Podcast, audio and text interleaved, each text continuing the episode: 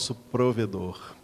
Nunca se esqueça do que o apóstolo Paulo escreveu em Filipenses, capítulo 4, versículo 19, que o meu Deus é poderoso para suprir em Cristo Jesus a cada uma das vossas necessidades.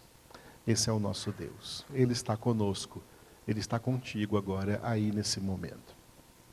Vamos continuar meditando na palavra de Deus, agora no versículo de número 3 do Salmo 64. Salmo 64, apenas o versículo de número 3. O tema desse versículo é um tema realmente bíblico: pecados da língua. Nós vamos começar então com uma referência muito conhecida na carta de Tiago, Tiago, capítulo 3, versículo de número 6. Tiago declarou assim: Ora, a língua é fogo, é mundo de iniquidade. A língua está situada entre os membros de nosso corpo e contamina o corpo inteiro.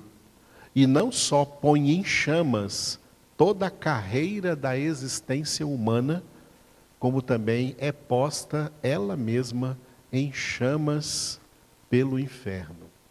Eu coloquei, você pode ver aí nesse slide de vermelho, a palavra língua em chamas pelo inferno.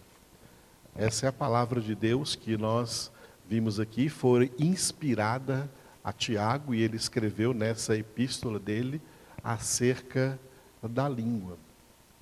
Nós entendemos na Escritura Sagrada que devemos seguir a nossa santificação.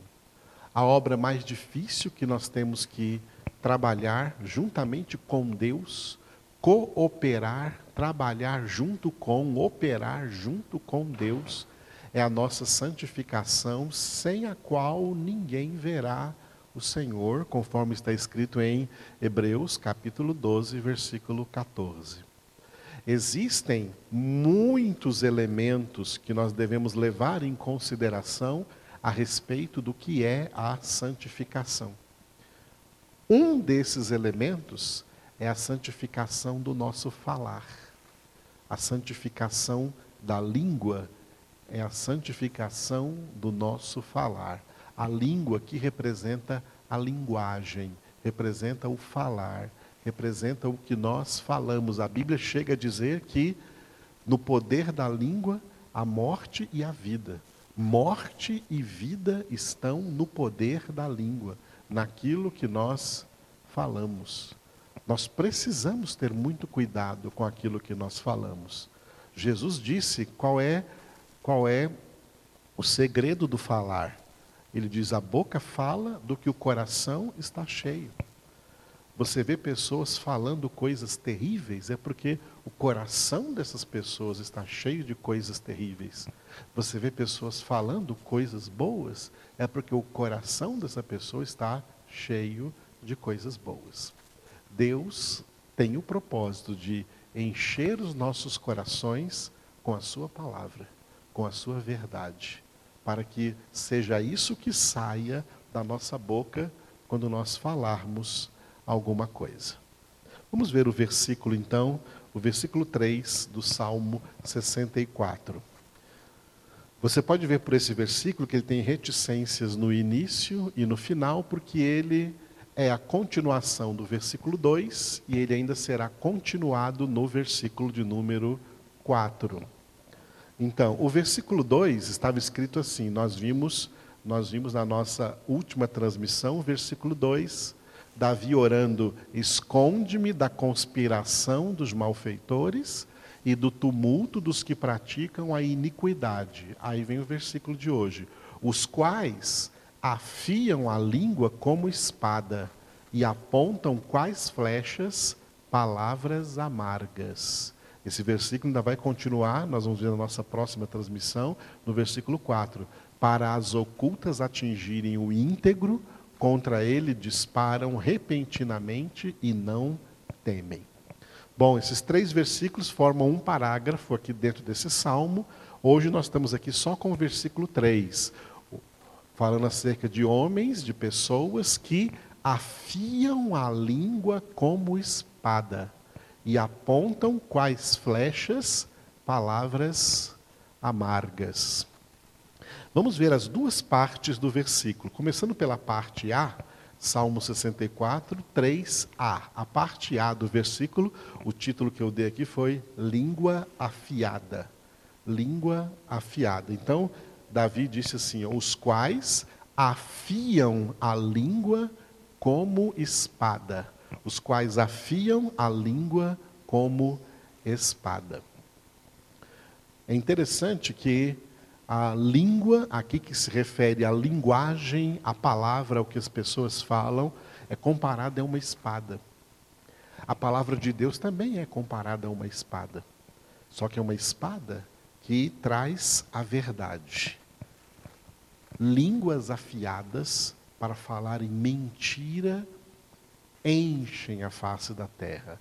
Para falar em blasfêmias para falar em coisas horrorosas, para destruírem pensamentos, sentimentos, costumes e até destruir pessoas. A língua tem poder de destruir pessoas, enquanto que a palavra de Deus é a espada que tem poder de salvar pessoas, poder de julgar baseada na verdade.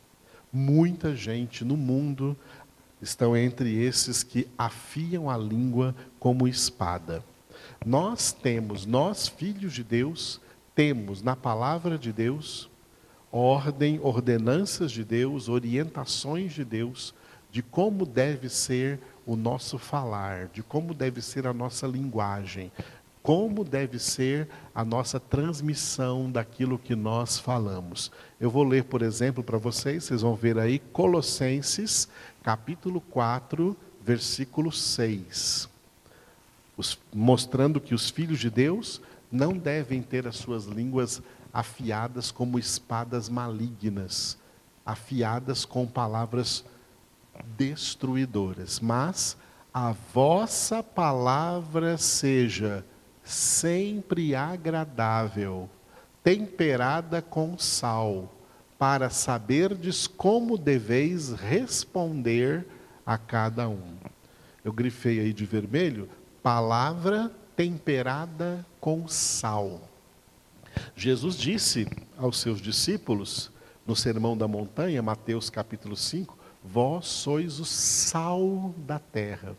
E Paulo fala que a vossa palavra seja temperada com sal. Sal é um tempero, sal traz um sabor aos alimentos. Tudo que as pessoas falam tem uma espécie de tempero, tem uma espécie de sabor, que a gente pode chamar tanto de sabor como de dissabor. Ou um gosto bom ou um gosto ruim. Nós somos orientados a trazer palavras que tenham bom gosto, palavras que sejam de bom gosto. É isso que Paulo está falando quando ele diz assim: ó, a vossa palavra seja sempre agradável. Nós, para nós, filhos de Deus, para nós, filhos de Deus, a palavra agradável, a palavra agradável é a própria a própria palavra, a própria palavra de Deus. Quando nós lemos, por exemplo, no Salmo de número, no Salmo de número 19, 19 está escrito assim, acerca da palavra de Deus, acerca dos testemunhos, acerca dos mandamentos de Deus, assim, que as palavras de Deus, os testemunhos de Deus, os conselhos de Deus, né, os juízos de Deus, são mais desejáveis do que o ouro, mais do que muito ouro depurado, e são mais doces do que o mel e o destilar dos favos. Aqui mostra como a palavra de Deus é deliciosa. E Davi termina o Salmo 19 dizendo assim no versículo 14: As palavras dos meus lábios e o meditar do meu coração sejam agradáveis na tua presença, Senhor, rocha minha e redentor meu. Esse é o mesmo sentido em que Paulo escreveu em Colossenses 4:6, a vossa palavra seja sempre agradável. Mas como nós vimos lá no Salmo, Salmo 19, 14, as nossas palavras, essas palavras agradáveis, essas palavras mais desejáveis do que o ouro depurado, mais do que o mel que destila dos favos, elas têm que ser fruto da nossa meditação diária na palavra de Deus. Somente o homem como aquele homem do Salmo número 1, que não anda no conselho dos ímpios, não se detém no caminho dos pecadores, nem se assenta à roda dos escarnecedores, mas tem o seu prazer na palavra de Deus e nela medita de dia e de noite, é neste homem que o Espírito Santo de Deus vai cumprir, 2 Coríntios 3, 3, escrever na sua mente, escrever na tábua do seu coração, na tábua da sua alma, escrever a palavra de Deus para que essa pessoa se transforme numa carta viva de Cristo, escrita não com tinta, mas pelo Espírito do Deus vivente, não em tábuas de pedra, mas em tábuas de carne, isto é, nos corações. Quando o Espírito Santo escreve essa palavra em nossos corações, nas nossas almas, nas nossas mentes, ele renova a nossa mente, ele transforma a nossa vida, ele nos faz experimentar a santificação, que é a boa, agradável e perfeita vontade de Deus, e o efeito de tudo isso vai surgir no nosso falar, no nosso linguajar, na nossa maneira de se expressar. Hoje as pessoas têm uma maneira nova de se expressar chamadas de redes sociais. Aí também você está usando a sua língua. Aí também, quando você digita, quando você grava uma mensagem de áudio, ou vídeo e áudio, como eu estou gravando agora aqui, você está usando a sua língua. Que a sua língua seja um instrumento da espada do Espírito, a palavra de Deus, e não uma espada afiada para o mal, para a maledicência, para trazer coisas desagradáveis. Tem gente que só abre a boca para dizer coisas desagradáveis. Nós somos exortados na palavra que a nossa palavra seja, não de vez em quando, sempre, sempre agradável. E a única forma da nossa palavra ser sempre agradável é que a nossa palavra seja sempre a palavra de Deus escrita em nossos corações, enchendo nossos corações e fluindo e transbordando pelos nossos lábios. É assim que a nossa palavra vai ser sempre agradável, vai ser sempre temperada com sal, tá? O sal do Evangelho, o tempero de Cristo, o tempero da palavra de Deus.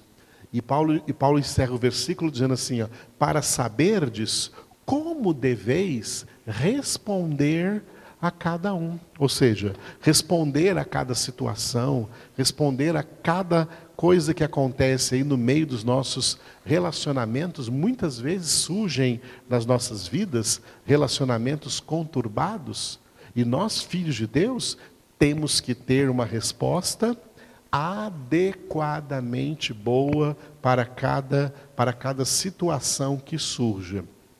Foi por isso também que o apóstolo Pedro escreveu, escreveu na, na, na primeira carta, primeira carta do apóstolo Pedro, que nós devemos estar sempre prontos, sempre preparados.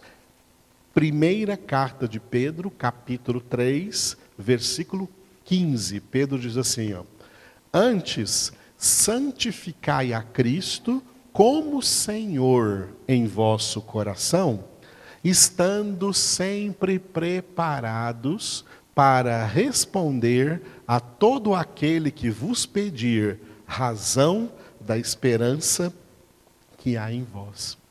Como estar sempre preparado para dar uma boa resposta diante de qualquer situação em que nós vamos falar alguma coisa referente a tal situação. Nós temos que estar preparados, preparados na palavra de Deus.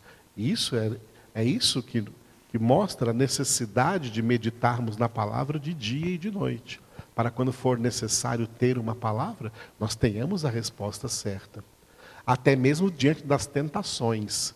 Diante das tentações de Satanás, Jesus estava preparado para dar uma resposta. Está escrito: não só de pão viverá o homem, mas de toda palavra que procede da boca de Deus. Está escrito: não tentarás o Senhor teu Deus. Também está escrito: adorarás somente ao Senhor teu Deus e só a Ele prestarás culto. Foram estas as palavras da Escritura, palavras de Deus, que Jesus usou para responder em uma circunstância de tentação, para responder ao tentador. E também nós temos que fazer isso para responder às pessoas diante das quais nós vivemos, com as quais nós também convivemos. Estar sempre preparados para dar uma resposta adequada, baseada na palavra de Deus. E Pedro ainda exorta em 1 Pedro 3, versículo 16, versículo seguinte do que eu li agora, fazendo todavia com mansidão e temor, com boa consciência, de modo que naquilo em que falam contra vós, fiquem envergonhados os que difamam o vosso bom procedimento em Cristo. Amém? Então, Deus não quer que a nossa língua seja uma língua afiada para o mal, para a maledicência, para amaldiçoar, mas que a nossa palavra seja boa e para que a nossa palavra seja agradável, tem que ser a palavra de Deus, porque a única palavra agradável é a palavra de Deus. Palavras de homens não são agradáveis, a palavra de Deus é agradável, mais desejável do que ouro depurado, mais doce do que o mel que destila dos favos. Parte B, parte B do versículo 3, Salmo 64, 3b, o título aqui é Palavras Amargas. Davi disse assim, ó, e apontam quais flechas? Palavras amargas. A palavra amar, amarga, amargura. Quantos corações estão cheios de amargura? O que significa amargura de coração? Jesus diz: a boca fala do que o coração está cheio. Se o coração estiver cheio de amargura, as palavras que essas pessoas falarão serão também palavras amargas, porque o coração delas é amargo. O que faz um coração amargo? Um coração cheio de mágoas, cheio de rancores, cheio de ressentimentos. Como é fácil, amados, os seres humanos se machucarem entre si, se magoarem entre si. E muitas vezes as pessoas que mais magoam são as mais próximas, porque são as que mais convivem perto, são as que mais estão, como acabei de dizer, próximas. E muitas vezes é por essas pessoas que somos magoados, machucados. Foi por isso que o único remédio ensinado por Jesus a nós para não ficar amargurados de coração, para não ficarmos magoados, o único remédio é o perdão. Nós não perdoamos porque a pessoa que fez alguma coisa de mal conosco mereça o perdão. Nós perdoamos, em primeiro lugar, porque é ordem de Deus perdoar. Segundo lugar, porque o perdão é terapêutico. Ele faz bem aos nossos próprios corações, as nossas próprias almas. E fazendo bem à nossa alma, pode até manifestar-se na cura de alguma enfermidade física. Existem enfermidades físicas, que são chamadas de psicossomáticas, enfermidades da alma que se manifestam no corpo. E muitas dessas enfermidades que surgem no corpo elas vêm de uma alma amargurada, de uma alma abatida, de uma alma magoada, de uma alma ferida. Jesus cura as feridas. Nós perdoamos, Jesus cura as feridas. Jesus tira a mágoa. Jesus tira o ressentimento. Sabe o que é ressentimento? Você sentiu a ferida e depois você volta sempre a ficar sentindo de novo. Isso é ressentir, ressentimento. Como tem pessoas amarguradas nesta vida, neste mundo, e corações amargurados vão gerar palavras amargas. Não deve ser assim. Se as nossas palavras têm que ser boas, se as nossas palavras têm que ser agradáveis, elas não podem ser palavras amargas. Tá? Palavras amargas. Além de palavras amargas serem palavras produzidas pela amargura, palavras amargas também podem ser palavras erradas, palavras pejorativas, palavras ruins, palavras que destroem, palavras que não edificam, palavras que diminuem os outros, ou palavras que maldizem pessoas. E tem até palavras por aí no mundo que maldizem a Deus. Nós vimos no Salmo 70, 73, Asaf dizendo de pessoas que desandam a sua boca contra os céus, ou seja, contra o próprio Deus. Tudo isso são palavras amargas, palavras blasfematórias, blasfêmias contra o Senhor ou contra as pessoas. Por isso que Tiago disse que a língua, se não tomarmos o devido cuidado de encher os nossos corações com a palavra de Deus, a língua será, ao invés de ser inflamada pela palavra de Deus, ela vai ser inflamada pelo inferno. Isso é terrível. Eu coloquei então aqui uma última referência sobre a nossa boca, sobre o nosso falar, em Efésios, capítulo 4, versículo 29. Não saia da vossa boca nenhuma palavra torpe, e sim unicamente a que for boa para edificação, conforme a necessidade, e assim transmita graça aos que ouvem. Nenhuma, eu, eu grifei de vermelho, palavra torpe.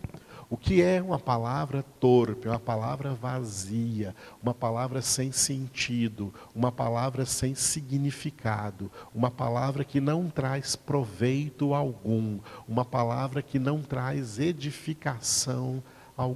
Não, nenhuma palavra torpe, torpe deve sair da nossa boca, a boca dos filhos de Deus, e sim unicamente, unicamente, hein?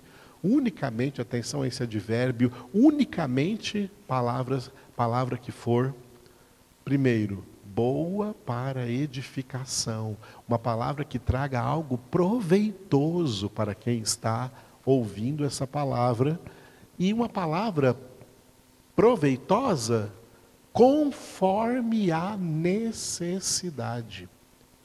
E como hoje, agora, nesses dias, nós estamos necessitando de palavras boas, não de palavras destruidoras, não de palavras desanimadoras, não de palavras sem sabedoria, que muita gente está falando por aí diante dessa situação aí de, de, de contaminação viral.